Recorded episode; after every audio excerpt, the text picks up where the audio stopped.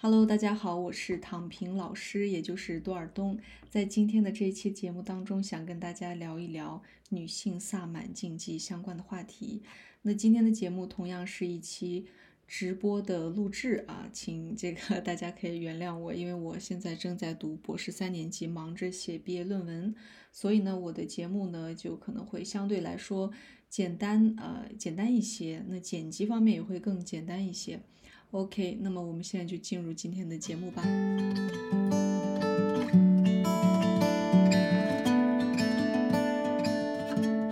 那今天呢，想跟大家聊的这个主题就是我在这上面写的这个女性萨满的禁忌。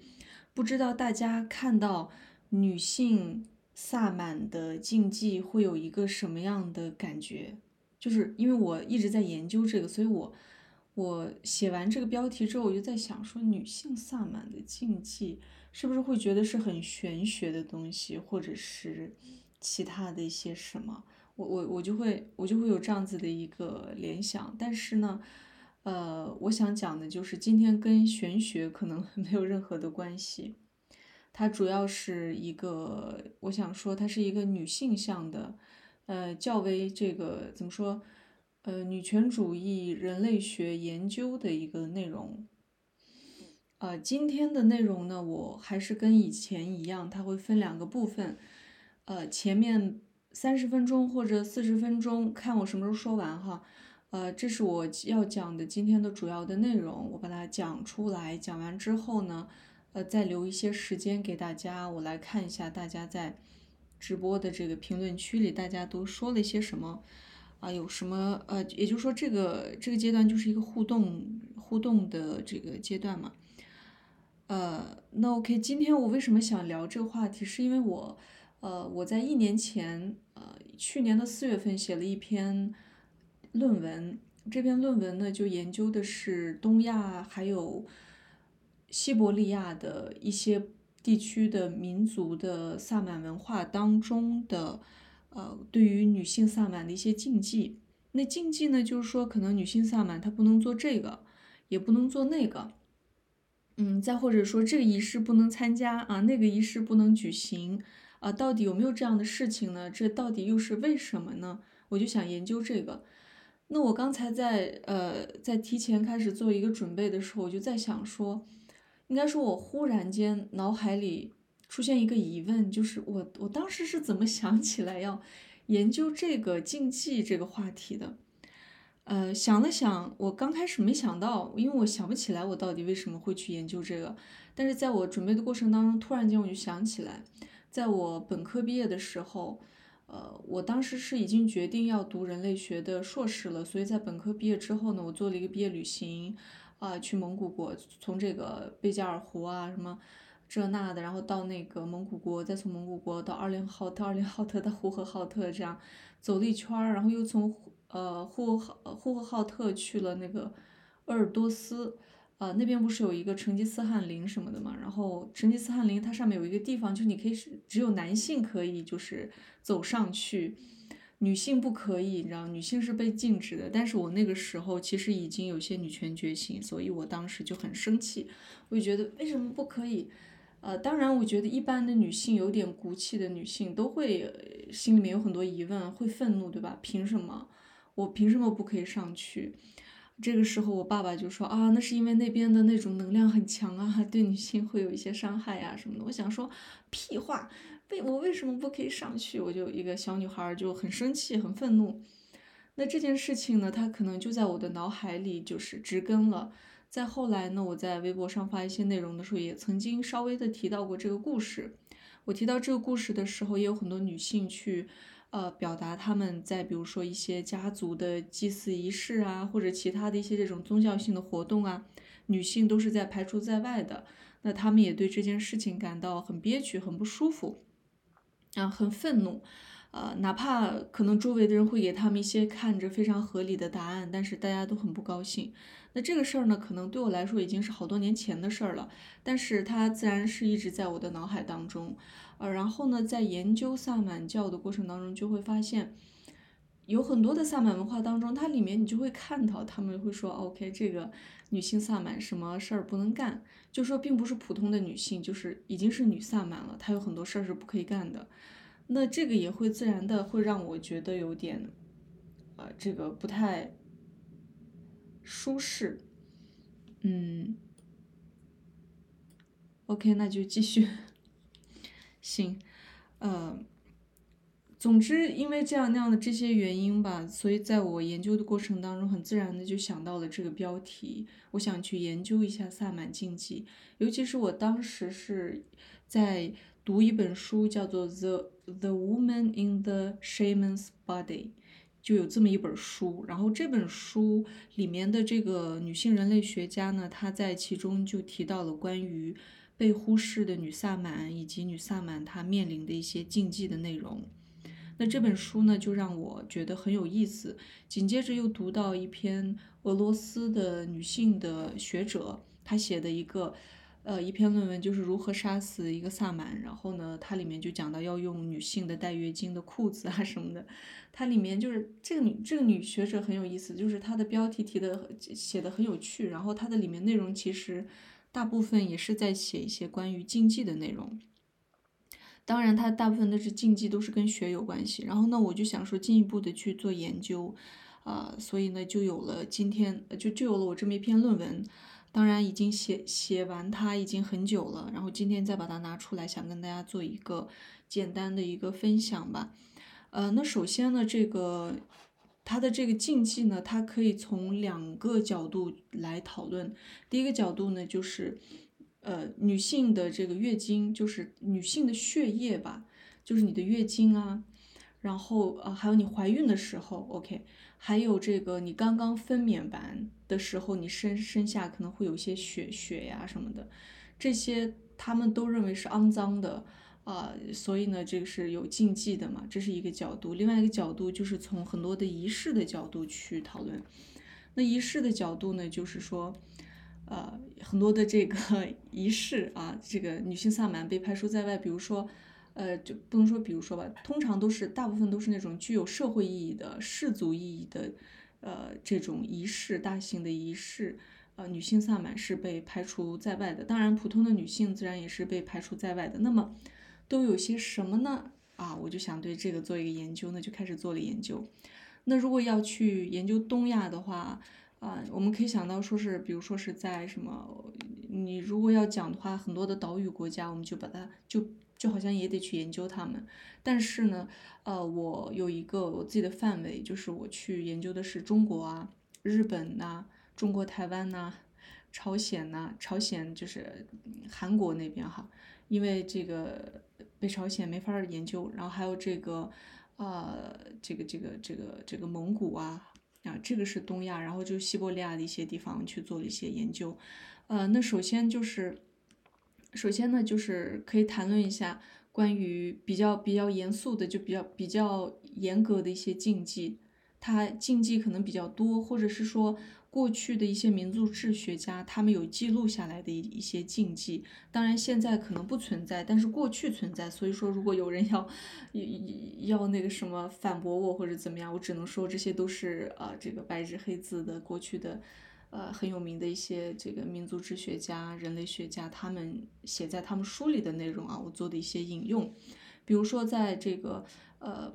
现代的人类学先驱啊石路国。他是一个这个苏联时期的这个学者嘛，人类学家。那个我们中国的费孝通，呃，人类学家也是社会学家，大家可能很多人知道他。他曾经也是石路国的学生，当然，呃，成为他的学生不是很长时间啊，但确确实实他的学生。那石路国呢，他在他的书当中，呃，就写到过，因为他研究通古斯嘛，那写到过这个中国的鄂温克。鄂温克民族，他们是驯鹿民族嘛？那他们的一些禁忌，比如说，啊，比如说这个，呃，外人去触摸萨满的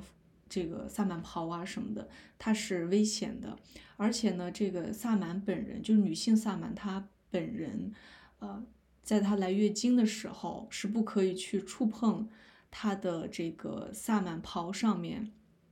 富有灵魂的地方，就是说萨满袍上不是有很多蛇呀，或者其他一些的动物皮呀什么的，那上面可能有一些呃动物灵啊之类的，那那些地方呢，它呃萨满如果自己本人来月经，他是不能够去触摸的。OK，这是他自己的东西，他不可能触摸。OK，接下来呢就是呃除了这一点之外呢，还有这个萨满的，不管是男萨满还是女萨满，他们的服装。啊，他们的萨满袍啊什么的，通常都是由这种绝经的女性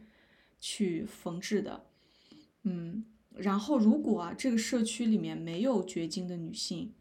而且或者有的话，他们没有办法去缝制的话，那么其他人也可以去缝制，只不过就是其他的这种还在来月经的女性也可以去缝制，但是这些女性呢，就是在她们缝制完之后，这个服装呢就必须得拿一些这种。呃，萨满的草，比如说像侧柏叶呀，或者说其他的一些类似的这种神所谓的神圣的这种具有呃消毒功能的、净化功能的这种草去做一个净化的一个动作啊，那这个萨满袍才能被认为是干净的。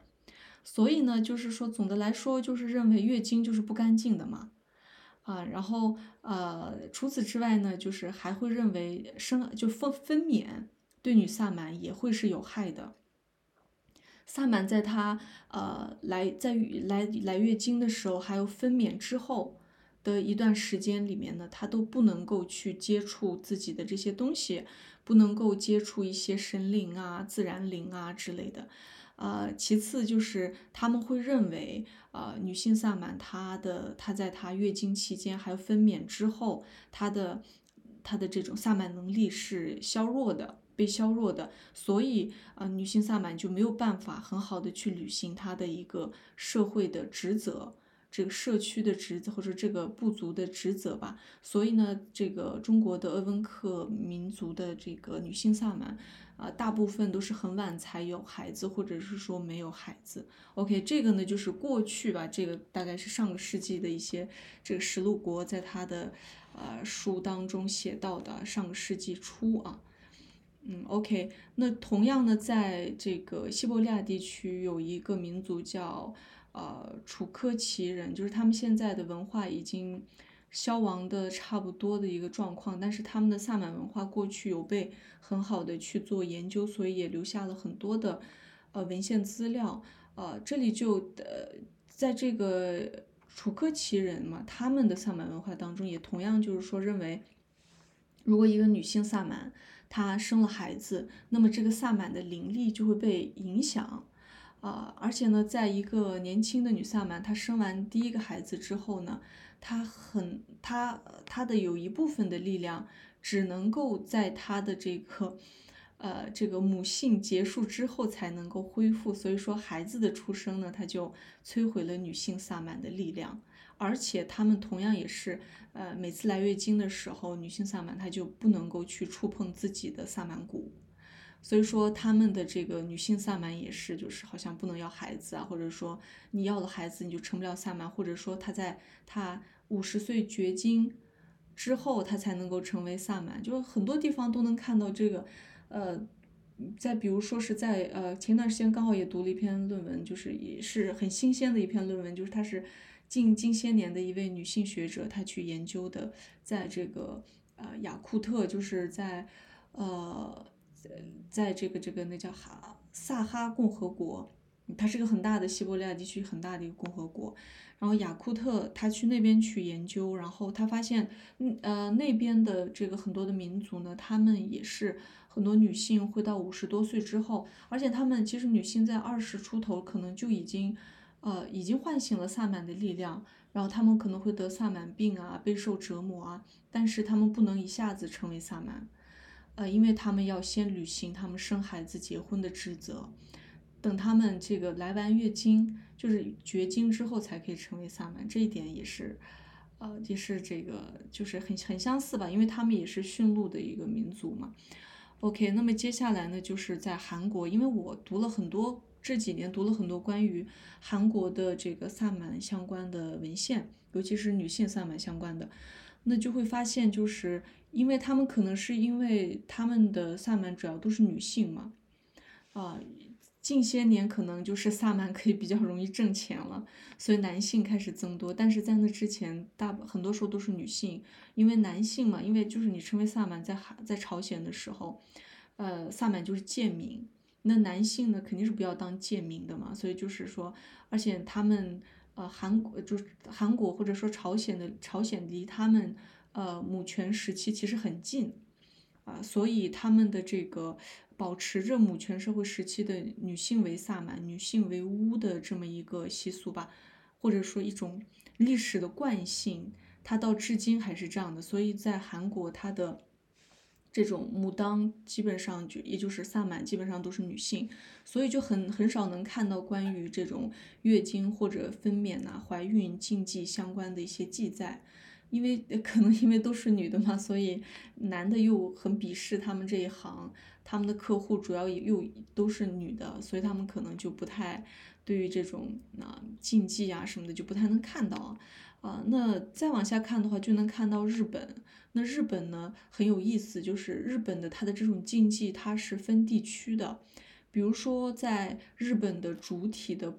主体吧，就是日呃，我不知道这样讲合不合适。总之，它这种主体，他们会认为，就是说，比如说呃，女巫啊，他们呢就或者巫女啊，准确说是巫女，然后他们去就 miko 嘛，然后 miko 呢，他们要去那个呃呃圣神是是哎天神什么来着？他们的那个寺庙 突然忘记这个词儿了。进他们那寺庙是也是来月经不能进啊，普通人也是来月经不能进啊之类的。然后在他们有一个地方，就是在日本伊豆群岛南部的青岛这个地方呢，他们会认为这个女性如果来月经，她就属于一个被污染的状态，而且呢，女性不能够被任命为是这个巫女，因为巫女她不是在那个。对神社，刚才这个词儿的神社里工作嘛，但他们不可以。然后，呃，来月经的时候，他们也不能够进入各种圣地，比如说神社啊之类这种圣地当中都不可以进去。嗯，其次，呃，其次呢，在日本就是阿伊阿伊奴人，他们是最早的原住民嘛，那他们也会认为这个月经血和分娩血分娩后的这种血是坏血，他们会认为这种血会阻碍那种善良的神灵给予他们帮助。但是有意思的就是说，阿伊奴人他们可能是处在一个父权呃母权社会到父权社会一个过渡期，然后他的那个历史惯性到至今还在，所以他们还是会有遗留一种对于经血的一种啊神圣化，就是他们认为经血是坏血，但很矛盾的就是他们又认为经血它有治疗的功能，比如说来天花的时候。这个阿伊努人就会把这个女性的经血涂抹在身上，这个长就是有就受到影响的这些部分呐之类的。呃，那这个呢，我接下来还会往下跟大家聊，就是但呃这种矛盾呢，其实在很多地方都能够看到的。那我们还可以呃看到一个有意思的点，就是在日本呢，它的这个在冲绳。在冲绳月经呢，它就不是一个禁忌了，因为在冲绳呢，就是他们的女萨满大部分都是女性，就萨满大部分都是女性，所以在他们那边女性的这种正常的生理的特征就不会被不会引起恐惧或者是厌恶，所以我们就可以看到，就是说它跟那个韩国萨满的这个就很像，就是因为他们主要是女性嘛，女性为主，萨满文化当中是女性为主，所以这种。女性相关的禁忌，他就很少能够看到我我，呃，我基本上是没有没有读到那个文献上有去写，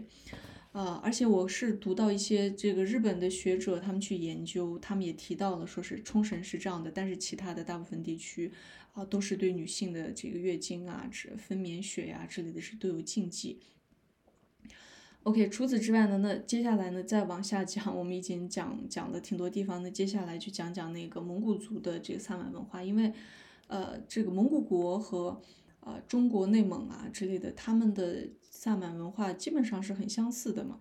因为毕竟是一个民族。呃，那这个蒙古萨满文化当中，因为可能是当时受到这个成吉思汗的这个影响吧，就是说萨满教它成为了一个政治性的武器，啊，它也被父权化到了一定的程度。所以我自己研究下来的话，蒙古族萨满文化很多时候它的嗯父权意味是蛮重的。所以呢，在蒙古族的萨满文化当中，它对于女性也有很多的禁忌，比如说，呃，一般的女性呢，她如果在月经的期间不能够触碰萨满的服饰啊，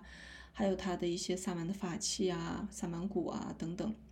当然，我这里还是要再次的讲，这些都是过去的一些文献上讲的。那现在是如何呢？我不清楚，因为现在我们需要去做田野调查，才能知道当下的女性萨满是如何去思考的。但是我有一些女性朋友啊，她们跟这个。这个蒙古族的呃萨满文化比我比较亲近，就是比较了解，也有认识一些女萨满。那那些女萨满也会觉得自己来月经的时候不要做仪式啊，也会觉得来月经的时候脏啊之类的，也会有这样子的一些想法啊，因人而异。但总体是这种想法确实是存在的啊。OK，啊，那么。但是呢，虽然虽然，而且呢，就是很多的人，呃，比如说女萨满，她可能会认为自己来月经的时候就不干净了呀，或者很虚弱啊。然后男萨满当然自然而然的也会这么认为。但是呢，也有些女萨满，他们是完全不这么认为的。就是呃，就是我前面讲到的这个《The Woman in the Shaman's Body》这本书里的这个作者，他去做田野调查，在蒙古国。呃，然后去看了一个女性萨满做仪式，然后去做采访什么的。然后那个女萨满呢，就给他讲，就是说她并不认为她在经期，在她来月经的时候举行仪式是不干净的，或者说她来月经的时候她就是虚弱的。她她就表表达说，呃，给大家念这段话啊，她是这么说的：当我们开始月经时，我们女性成为。成为社会仪式的领导者，我想你注意到了。当我打鼓时，我的风马充满了鲜血，我的击鼓变得非常有力。男人们只能坐着惊叹我的力量。呃，其实这段话我在前面讲月经那期的播客的时候也讲到过，我还蛮惊讶的，因为这个女性她很很对自己的力量是非常非常的重视，她她。他很明白自己怎么回事，他不会被所谓的这种传统影响到。啊，OK，哦，这里我还可以再添加一些，呃，再比如说，哦，这应该是后面再讲，稍等啊。那继续来讲，就是说，啊，呃，这个前面提到关于这个日本的阿伊奴人，他们就是，呃，很很有很有一个矛盾的心情，就是他们又又觉得这个经血是肮脏的，所以女性禁止这样，禁止那样。但是呢，他们又觉得经血它有这个治疗的作用，那这种矛盾呢，其实它就是因为对于这个女性经血的，呃，这种这种厌恶，它其实就是对于女性经血力量的一种恐惧嘛。比如说，在布利亚特这个萨满教当中，这个呃，此处的布利亚特啊，就是因为我读的那位学者，他是研究的是俄罗斯布利亚特共和国的萨满教。OK，然后这个布利亚特萨满教呢，他们的。这个他们他们认为，呃，这个经血虽然脏，但是非常的有力量，他们会非常的恐惧。比如说，呃，我当时是读到一篇一个一段内容，就说一个男萨满如果他在做仪式，那么你如何 让这个萨满，嗯，如何破坏他的仪式呢？就是把一个女性来月经的那个呃布扔到她的身上，她就会原地站立，然后她就没有办法再继续下去什么的。啊，有有这样的一些好笑的故事吧，呃，然后在这里我还可以添加一段内容，稍等一下啊，因为我刚好前两天我的朋友他给我发了一个有意思的内容，呃，因为他，哎。因为他读到了一本书，这本书呢是对全世界的一些呃学可能一些学者啊或者旅行者啊，他们收集的一些关于萨满的一些故事的一个合集。然后呢，他读到这个 书里面有一段就写到，呃，澳大利亚的原住民布拉塔乌氏族的库奈族人，那他们的一个萨满的一个故事，就讲到说，呃，在一个。呃，启蒙仪式当中呢，这个主人公叫啊 Tanki，然后呢，他就呃，他就在这个启蒙仪式之后呢，呃，他就成为了一名萨满。但是呢，他一开始喝酒之后就没有办法再控制他的能量了。有一天晚上呢，他就梦到他的妻子向他扔月经血。啊，这个时候呢，他的这个这个这个萨满的这个魔力水晶球就从他的药盒里消失了，他在无力找回自己的法力。从此之后，他就再也没有做过这样的梦。就是 对于月经血的这种恐惧，就是在梦梦境当中也会显现出来。他给我发这一段的时候，我觉得我觉得挺有意思的。呃，确实是会有这样的一些情况存在吧。那这种恐惧呢，它进而变成了一种禁忌吧。就是说，你来月经的时候，你不能这，不能那，不能去这儿，不能去那儿。呃，所以所以呢，我当时就是等一下啊。OK，然后还有，等一下，我看一下我这里写的是什么。还有在这个阿尔泰人，就是俄罗斯的阿尔泰人呐，还有前面提到的那个楚科奇人呐，然后还有我们中国人的文化呀，还有鄂温克人的文化当中呢，它都会出现类似的这样子的内容吧，就月经血 具有这种强大的一种魔力啊，呃，然后呃这个。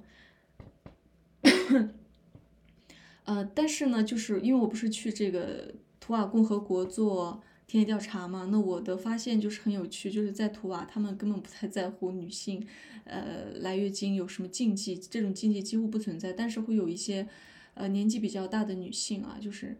你问她的时候，她会表达，就是说，哦，月经是脏，啊，月经脏，所以就是说，呃，它成为一种禁忌，啊，但是呢，呃，在一些比较可能。我认为是更有力量、更强悍的一些女萨满，啊，也更为的传统的一些女萨满。这种传统可能就是萨满文化传承比较传统的这种。你问他的时候，他会他会觉得，他他就告诉他们就会说啊，我从没思考过这个问题，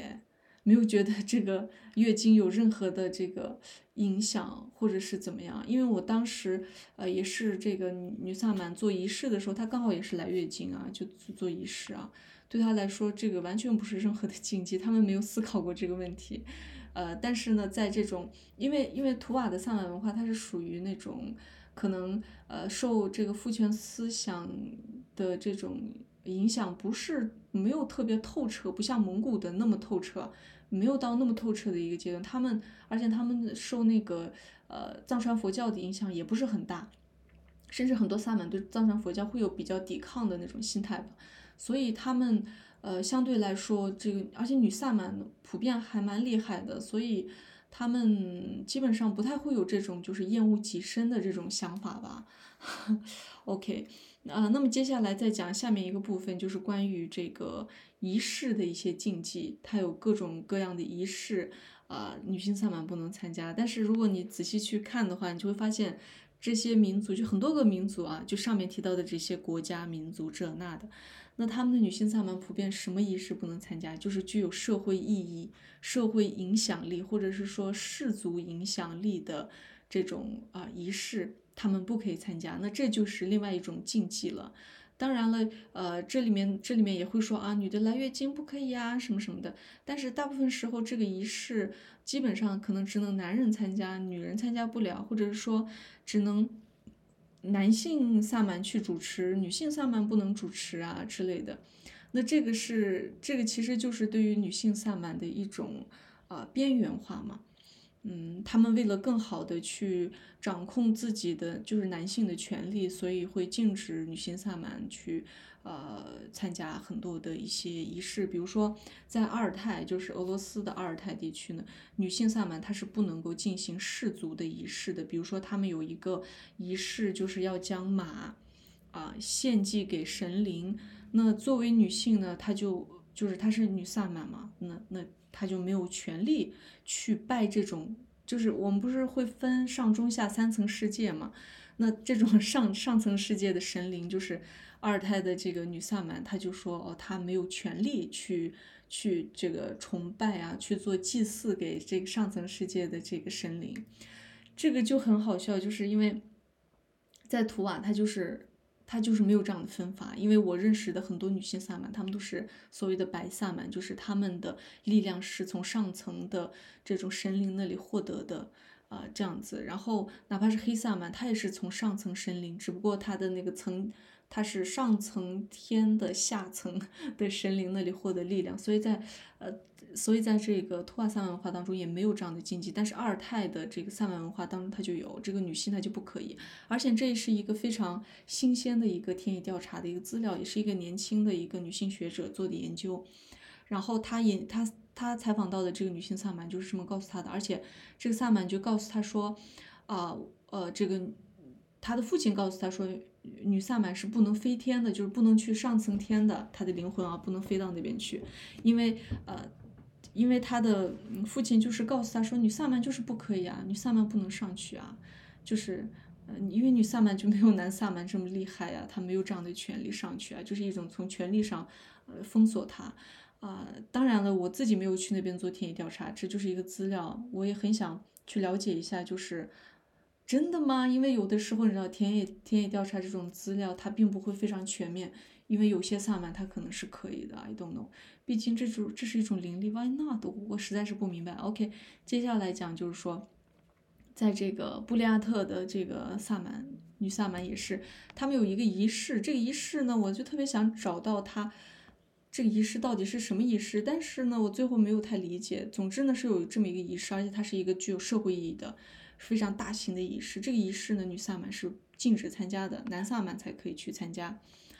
呃，除此之外呢，还有一个非常有名的一个祭祀仪式，这是突厥和这个蒙古民族当中普遍存在的仪式，叫做欧瓦。欧瓦的祭祀仪式，欧瓦就是那种拿很多的石头把它堆成一个小山、小小小的坡、小山坡，但是它也没有到山的嘛，就敖包嘛。我把它中文给忘掉了，我靠。敖包，敖包祭祀仪式。那这个呢，其实啊，过去啊，现在很多女性是可以开始参加了，但是过去女性是严格的，不被就是也你是严就是这种敖包的祭祀仪式，一年一度，女性完全不可以去参加，啊，严厉禁止。但是现在其实好很多啊，呃，但我记得小的时候，我们呃那边举行这个仪式的时候，呃。我们女性是就因为它是一在一个山坡上面，然后山坡上有个敖包，然后我们女孩都女性啊，嗯，中年、老年、小孩儿、女孩儿、小女孩儿，我们就站在另外一边，远远的看着所有的男人们在那个做敖包祭祀仪式，我就觉得很很荒谬。呃，再长大一点之后，在乌鲁木齐也做过敖包祭祀仪式，但是那个时候所有人都可以去啊，男的女的都可以去，所以所以说它可能是有一定的改变吧。啊，whatever，就是这么一个情况。然后呢，呃，这个仪式呢，在嗯，敖包祭祀仪式在图瓦很好笑，就是呃女萨满是可以主持这个仪式的。呃，然后除非这个敖包这个敖包是在圣山上面，如果它不是在圣山上面的话，啊，女萨满也是可以去做这个仪式的。但是在蒙古的话，女萨满肯定是完全不可以的。当然这是过去啊，现在怎么样不知道，因为有些人会跑来。跑来骂你，你懂吗？所以我必须得讲。现在 I don't know，我需要回国做个田野调查给大家。呃，那这个这个敖包祭祀仪式呢？为什么女性不可以去被禁被禁止啊？为什么不可以？然后中国，呃，这个有一个内蒙古有一个女性学者，呃，四五岁吧，好像是还是怎么样，我忘记了。她专门有对这个做一个研究，我读了她的呃她的这个论文。然后他的观点我还是蛮赞同，就是说，因为这种敖包呢，在过去游牧民族嘛，因为这个敖包不仅是什么图瓦有啊，蒙古有啊，其实呃，甚至有些乌兹，就比比如说在乌兹别克斯坦，他们也有发现有敖包啊，然后在这个阿尔泰也有敖包啊，就是这是因为这是突厥和蒙古共有的一个，呃，有一个这种萨满的一个东西嘛。当然现在很多敖包它可能跟佛教有关系了，啊，OK，呃，然后这个。这个女性学者呢，她她总结了很多点，然后其中一点让我印象深刻的就是说，因为这个敖包呢，它通常游牧民族，它通常是一个氏族，就是一个大的家族，他们会有一个共同有一个敖包，然后有的时候这个敖包它也是一个领地的标志，呃，那那这个通常呢，我们都知道女性嘛，女性出嫁，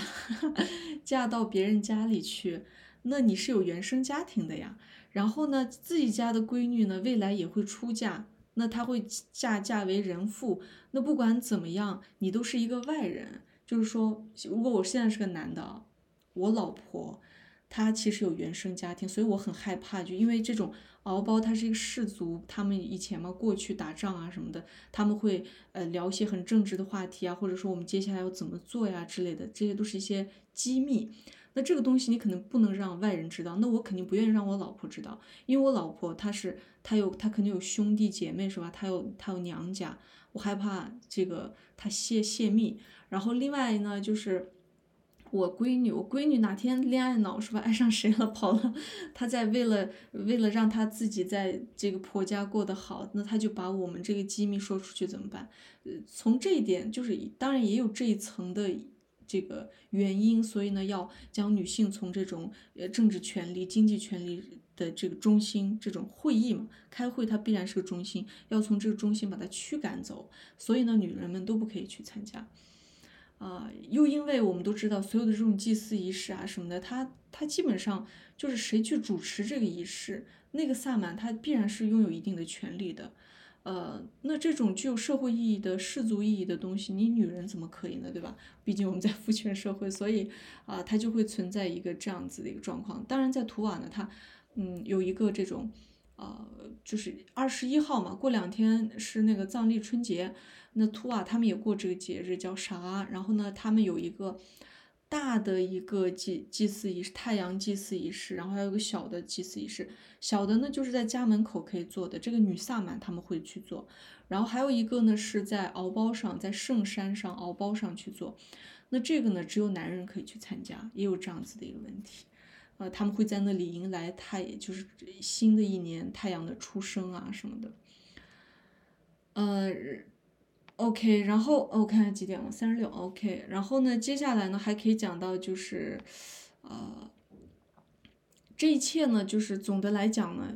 它是一种首先我们用其其实不管是我们的日常普通人的生活，还是这种什么萨满呐，这种这种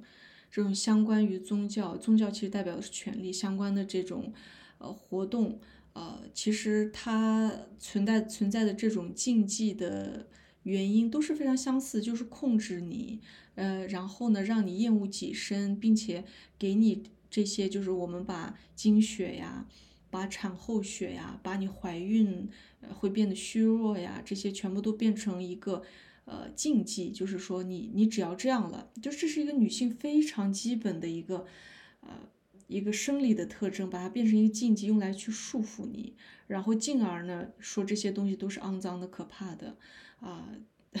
但是呢，与此同时，他们会又又会用这个来治病啊，或者是作为一种呃巫术去攻击其他人呐之类的。那这个是呃，这里呢，就我我觉得我可能在讲的话，就有点重复月经那一期了。其实它就是一个从母权社会的时候，对于月经啊，对女性生殖力的崇拜呀，呃，在慢慢的到过渡期的时候，男性要开始夺权的时候，他们就会对这个事情感到恐惧。呃，在慢慢的正式进入父权社会之后，他们就会对此感到厌恶，啊，恐惧转变成了一个厌恶，因为他们不了解嘛，不了解女性怎么会来月经，女性怀孕是什么感觉，不了解，然后他们其实内心基因里又是崇拜的，但是他为了他又害怕你夺取他的权利，他就要去厌恶你，恐惧变为厌恶，就崇拜恐惧直到厌恶。啊，是这么一个过程，但是我们可以看到，如果你认真的去做田野调查，你深入到其中，你会发现很多的女性，她还是会像很多我们普通的女性一样，她分呐，有些她就是很很驴的那种，她就觉得啊，我我来月经，我就是很弱，我来月经，我就是不能办仪式，我就不能举行仪式，我就不能干这，我就不能干那，这个就是这种已经遵从了这种规则，但另外又有一些呢，就天生的。他如果是这个，他很容易变成女权主义者的那种萨满呢，他就会说啊，凭什么呀？我我凭什么不可以啊？我是可以的呀，而且我的身体告诉我我可以啊。我感觉我来月经的时候更强悍呀，啊，我我生完孩子之后，我觉得我变得更强啊，因为我的整个身体感觉被重组了一样，我获得了更大的一种自然的力量啊。我来月经的时候，我是跟着潮汐而变呢，我跟我跟着整个我的身体跟着整个地球呼吸啊。我拥有着大自然的力量啊，他就会有这样子的一个天然的想法，所以所以就会有这样的一些不同。所以我们很多时候不用太把一些像女萨满什么的神圣化呀，或者说异化，其实它跟我们普通的女性是一样的，也会有也会有一些萨满会会很很传统的、很令人不舒服的去思考一些东西，把自己。呃，框在禁忌当中，也有些人呢，他们不愿意把自己框在禁忌当中，是这样。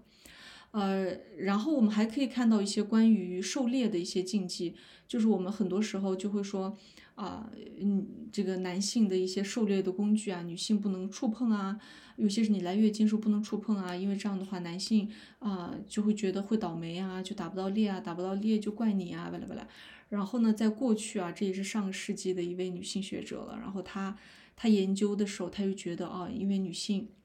女性为什么要在狩猎的时候遵守这些禁忌，不能去触碰这些狩猎的工具？她是认为啊，因为女性的气味会沾染在这些狩猎的工具上，然后动物会闻到，然后呢就不容易去欺骗和混淆动物的嗅觉。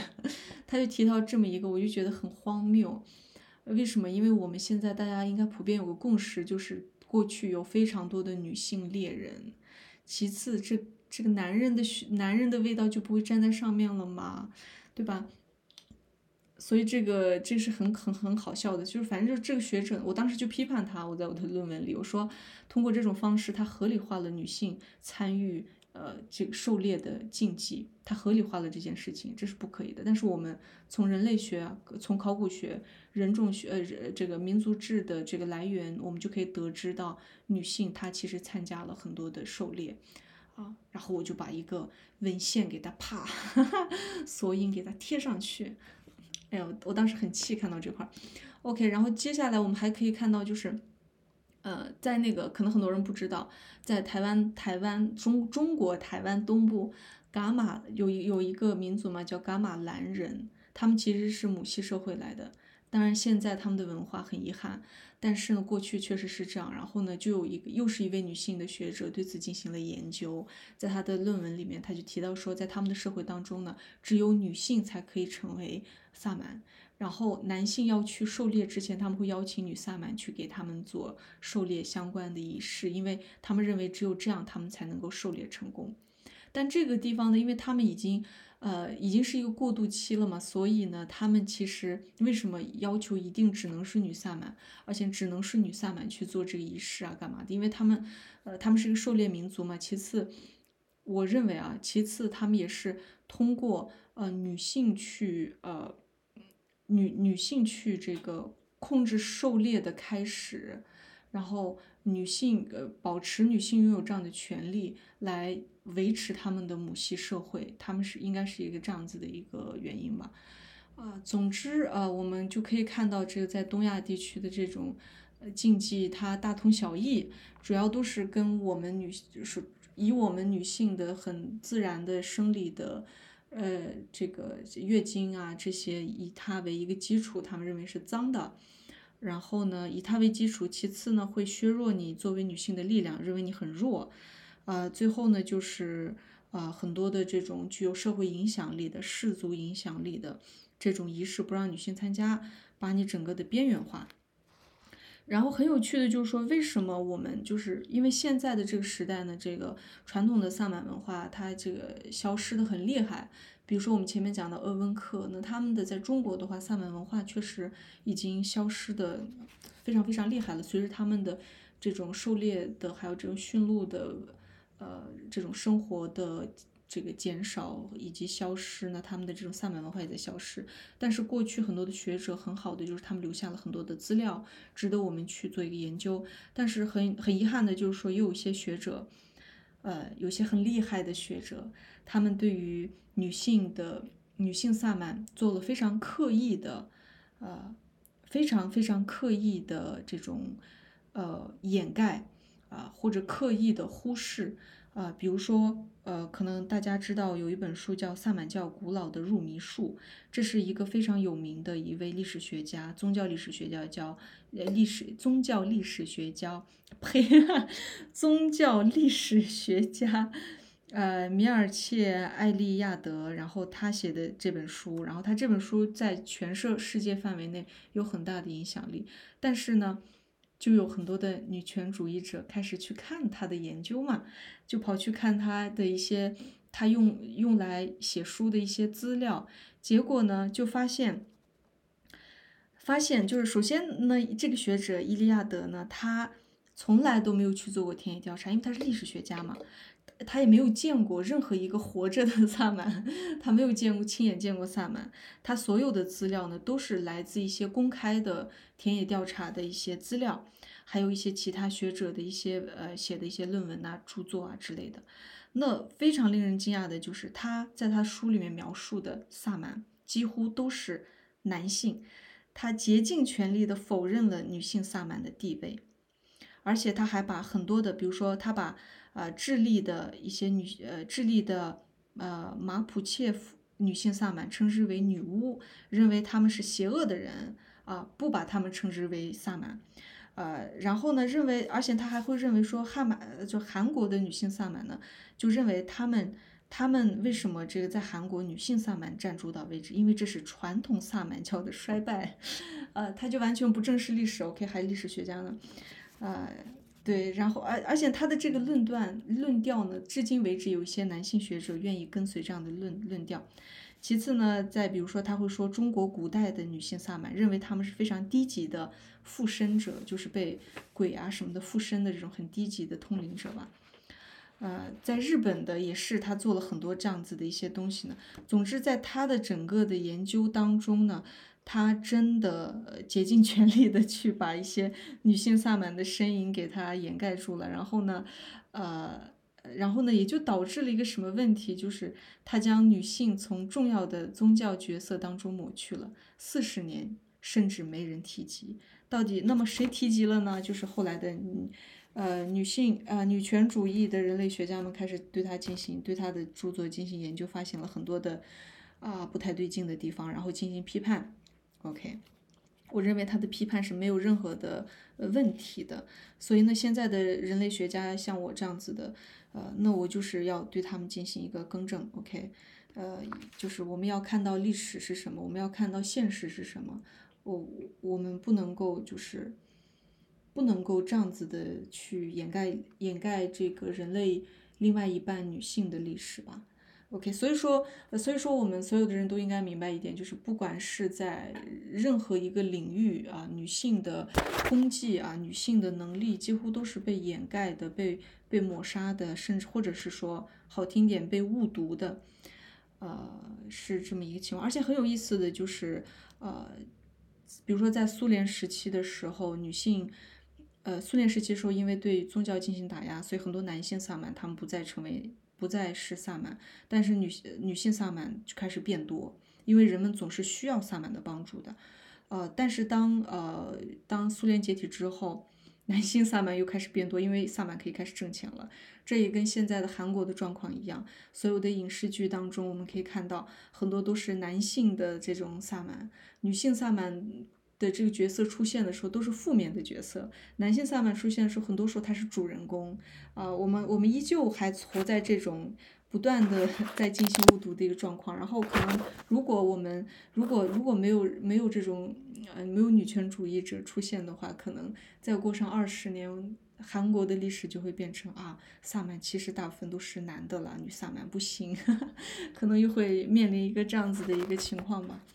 OK，这就是今天我们的最主要的内容。然后呢，现在来来看一看这个大家的大家的这互动评论，可能很多已经是前面我讲的时候大家的一些这个给我的回馈啊。不管如何，现在我也看一看，可能会有一些有意思的地方出现。呃，会发播客吗？会发的，会发的。OK，下面一位。嗯，呃，调调熊说，啊，韩国影视剧中女萨满多些，但是韩国影视剧当中，就像我刚才说的，女萨满她很多时候都是边角料的角色，或者是说代表着一种迷信啊，啊，这种愚蠢啊，或者是说邪恶呀这样子的一个角色。呃，主体来总体来讲的话，我看到的，因为我很喜欢看这类。这类题材的影视剧，看到的正面的或者是作为主人公出现的都是男性萨满。那最近前一段时间不是有一个韩国的电视剧啊，那里面的那个女萨满，她还算是比较正面的一个角色吧，而且她长得非常的好看。OK，我觉得女萨满要长那样简直了，她长得太漂亮了。OK，下一个呃，嗯。巫女地法说：“我估计是男性神有点怕月经吧，应该不会吧？”嗯。OK OK OK，因为现在大家的这些呃评论，啊，还是巫女地法说，估计是小动物的灵也害怕经血，因为。力量太大，也许是这样，但是我们至今为止没有人去研究，呃，经血。比如说，至今为止我们只知道这个经血当中有一些很好的养分，对吧？可能你可以去用来种花，甚至可能有人会去喝它呀。所以它其实如果说治病的话，我它其实是会有一一定的效果的。但是这种知识呢，它是比较隐蔽的知识，除非你去认真寻找，不然很难接触到这种知识。啊，就比较遗憾。那它至于从能量的角度，它是怎么样？我感觉好像，呃，起码到现在为止，我的阅读量告诉我说，好像还没有人去研究。也许有，但是我不知道。呃，然后呃说，有一位朋友说，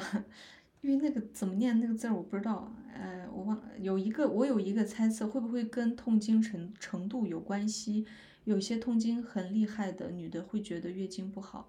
我记得我当时播客有月经那期的时候，很多女性给我的反馈是，她们听完之后会忽然间就是觉得，呃，可以接受自己的月经了。来月经的时候感觉到，呃，没有那么的不不便、不舒服，或者是说哪怕那种不舒服还在，但是她会觉得可以接受。啊，并且觉得他是该休息了，因为这是一个休息的信号嘛。还有一些人甚至说，在听的过程当中忽然就来月经了，我也觉得 蛮有意思的。OK，少女感说，呃，少女感女明星都是狗屎，这个名字也太棒了吧。呃，他说，呃，驱逐出公共空间是的，就是呃，很很，这是很普遍的一个行为嘛，将你驱逐出。啊，OK，我我被提醒要注注重我的这个直播内容尺度，说的。呃，廖莎说，在哈萨克斯坦、吉尔吉斯也都有敖包，是的，因为敖包嘛，就腾格里信仰，其实也就是萨满教。呃，乌尼蒂法说，呃，难怪人类越来越差劲，全是男人在那忙活，神都觉得莫名其妙。我认为神的世界，它可能。也跟我们人类的意识形态还是有关系吧，就是集体意识，它也会有不一样的一种呈现。我觉得这是很有意思的一些点啊。呃，我猜还有我猜这种强大的肯定不痛经，啊，应该是的。嗯，不痛经。OK，啊。巫女说：“前面的呃，痛经是个复杂的东西，除了长久长久的营养不良之外，还有心理因素。是的，很多女孩吃的东西真的，我认为你不营养不良都不可能了。因为比如说我室友两个，他们俩都会有有些有些这个来月经会有的不太舒服，但你看他们俩吃的东西，比如说早餐一片面包，呃，或者是说整个稀饭。”我就告诉他们说，你们吃的都是碳水，你们需要一些蛋白质，需要一些蔬菜，需要一些维生素 C，需要补充。但是他们就是，呃，不太能够听进去我的这个说法。我想他们需要一定的，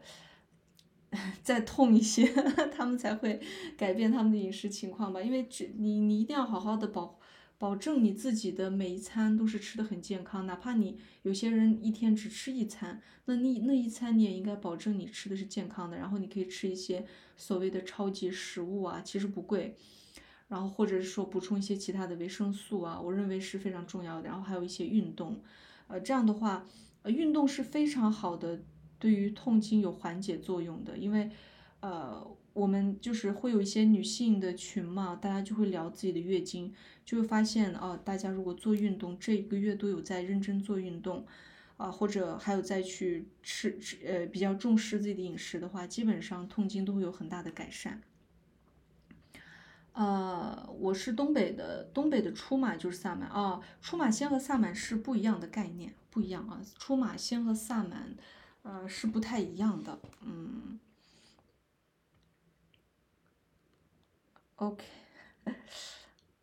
往下再继续看一下大家写的内容啊，噔噔噔噔噔噔噔，嗯。撩傻说：“我在蒙古国肯特省遇见一位年轻的布利亚特女萨满，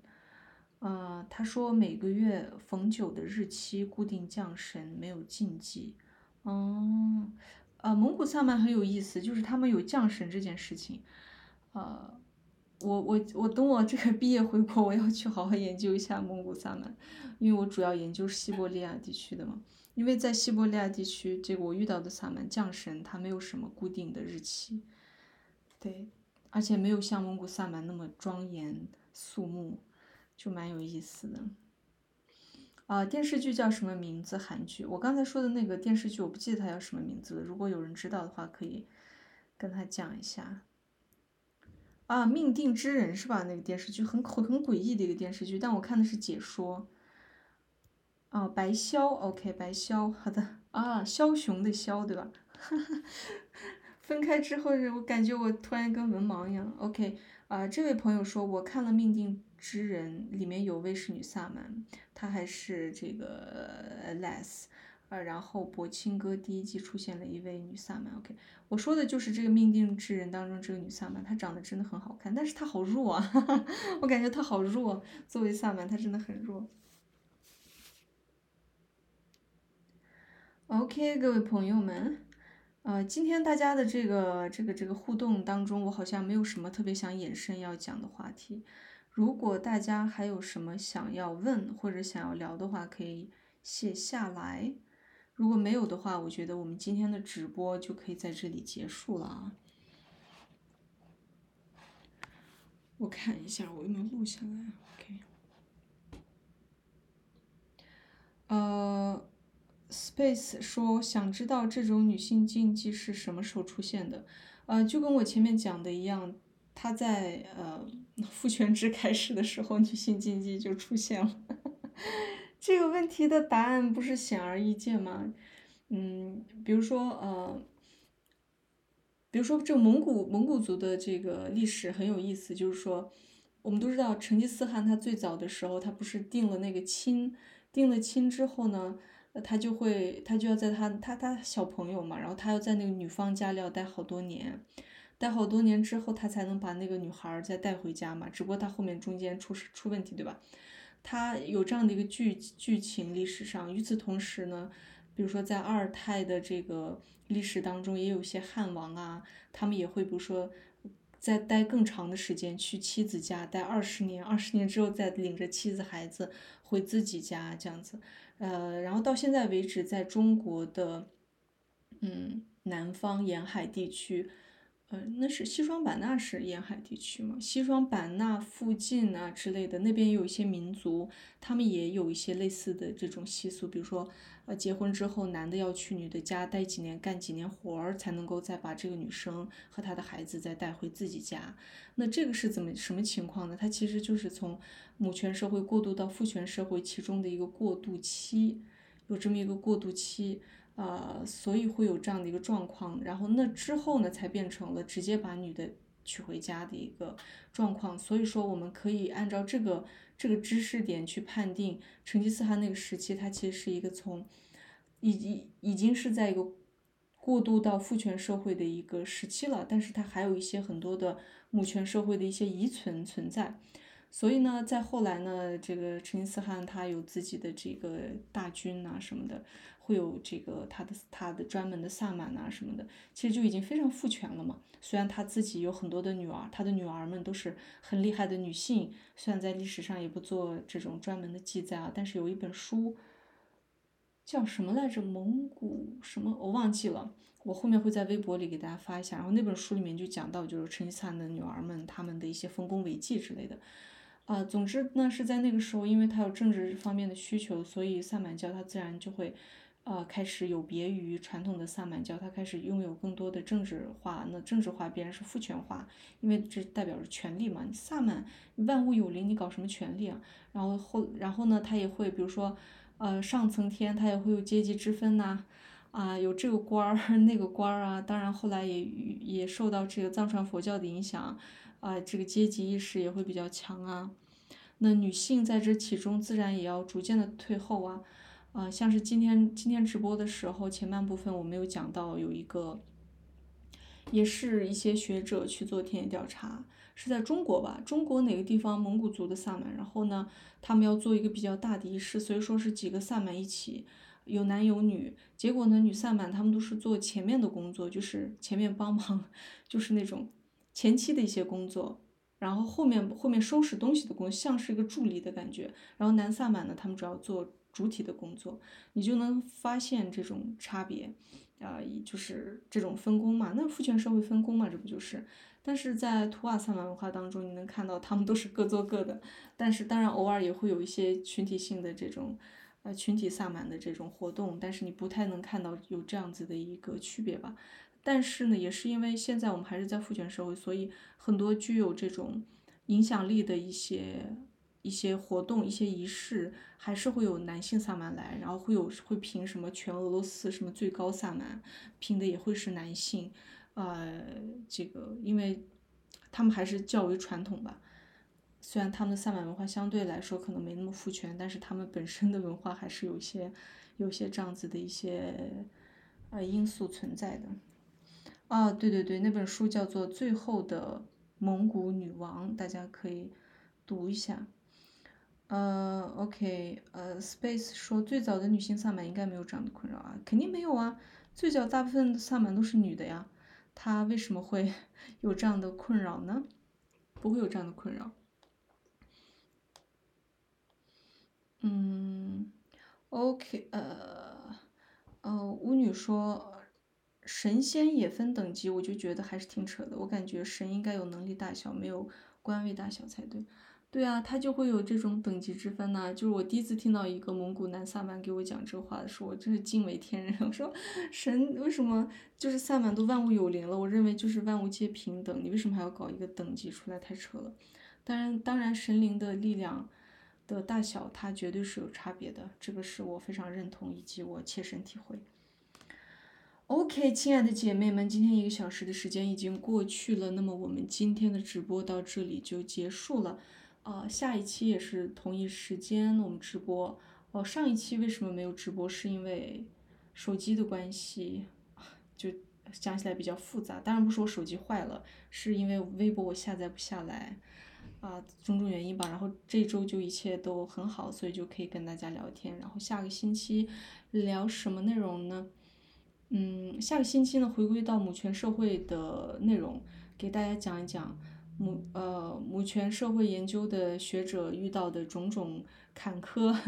以及男性学者如何的去呃否定呃这个女性学者的研究，以及否定母权社会的存在，让我们来做一个这种有趣的题目吧，我觉得会会很有益啊。OK，啊一定要看开回放哦，我会放到那个。放到那个 App 小宇宙当中，呃，播客《神圣的孩子》，大家可以看一下。呃，金鱼说：“神的等级不等于不等于人语境下的等级吧？”No No No，不要太天真，好吧？神的等级这个东西是谁提出来的？是人提出来的。神，你们有人见过吗？所以神是在我们人类的语境下出现的事物啊。所以呢，啊，OK，那么好吧，各位亲爱的朋友们，我们下周再见哦，拜拜。哎，等一下，我还在想说，呃，有机会的话，哪一天我我我会再出一期这个直播，但是不会放在播客里面，大家可以连线，到时候我弄一个主题，然后大家可以连线跟我聊天，用非常轻松的方式。OK，各位亲爱的姐妹们，我们下一期再见吧。